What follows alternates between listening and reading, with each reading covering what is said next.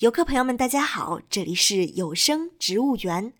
在今天的节目中，我们又要为您介绍一位和西湖植物景观有关的名人。在介绍他之前，先请您听一个故事。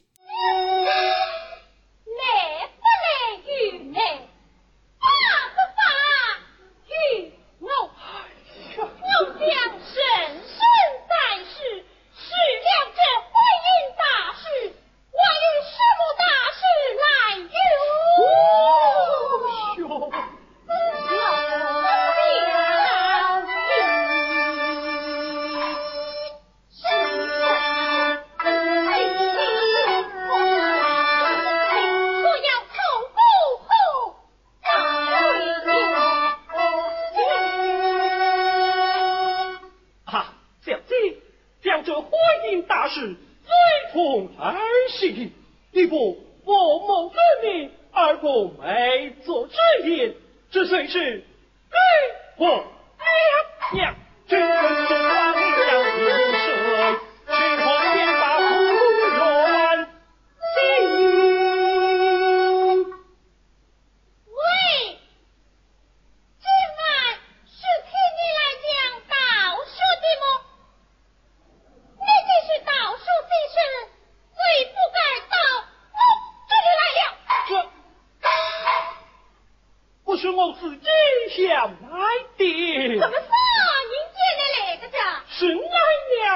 我不怕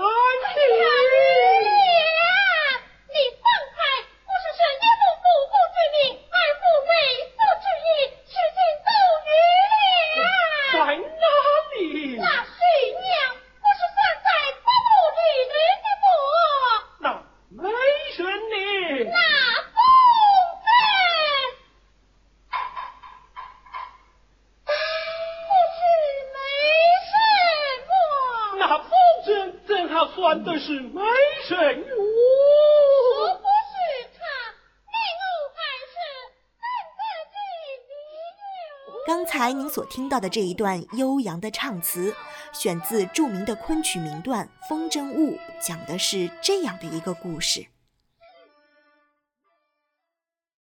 说这个詹府育有两位小姐，淑娟住西院，才貌双全；爱娟住东院，德容两缺。七府住着两位青年。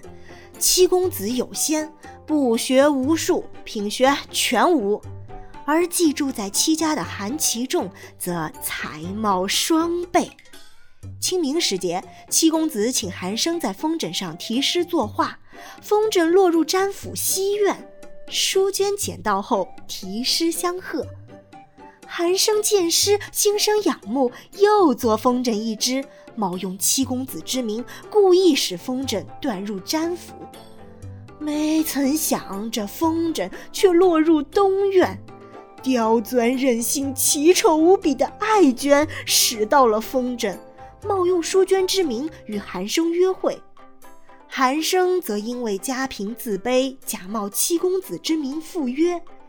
于是詹妻二府趣事连连。最终的结局是，风筝有误，错点了鸳鸯。月老有知，有情男女千成双。一边是才子佳人，天作之合；一边是傻男丑女，地设一双。甜甜蜜蜜，吵吵闹闹，各有滋味，皆大欢喜。以上就是被称为中国古代十大喜剧之一的《风筝误》，而它的创作者，也就是我们今天的主角，就是被称为中国戏剧理论始祖东方莎士比亚的李渔。李渔出名仙侣，后改名渔，字哲凡，号立翁，浙江金华兰溪人，明末清初的文学家、戏剧家、戏剧理论家。美学家，康熙十年从金陵迁居杭州，住芥子园与铁野岭上，自号湖上笠翁，作诗为记：“繁冗屈人，旧业尽抛尘世里。湖山招我，全家一入画图中。李渔死后，葬于西湖方家峪的莲花峰。他对小说、诗文、词曲皆通，在园林营造、器玩服饰、饮食养生等方面颇有研究。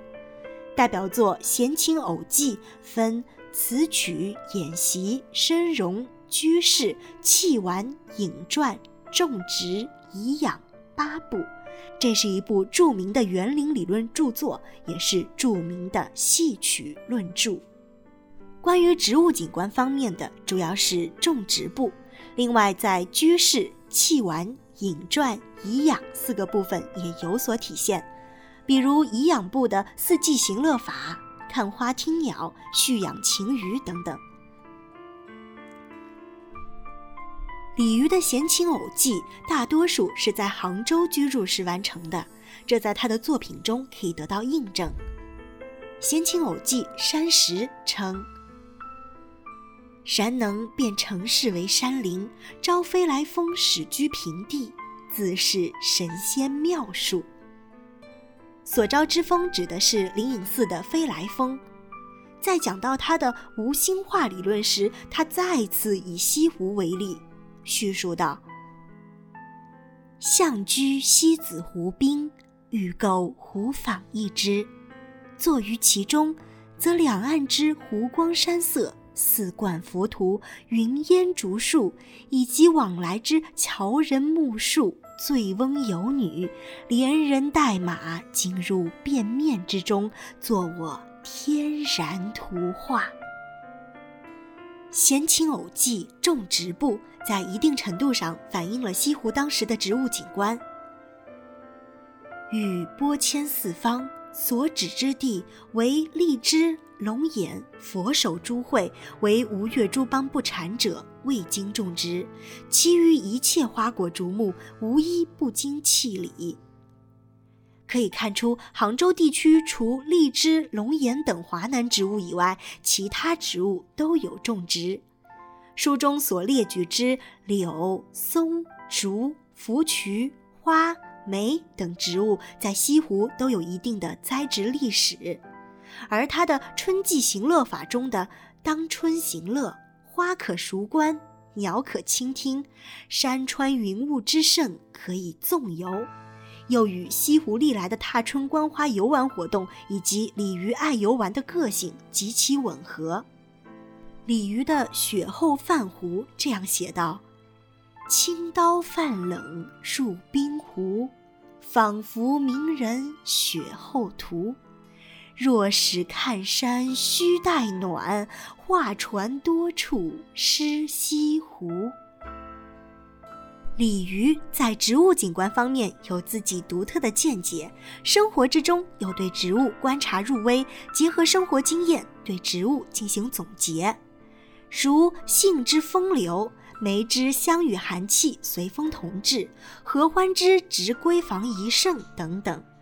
又称种树非鱼目，兼为悦耳，指出植物景观不仅仅是视觉的享受，还可以带来听觉、嗅觉等感受。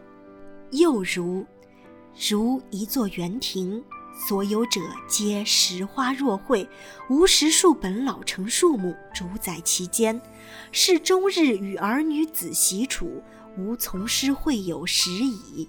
指出，植物景观还要讲究植物的主次关系，要有高大乔木作为空间骨架，不同规格的植物组合成景，形成扶老携幼的自然景观。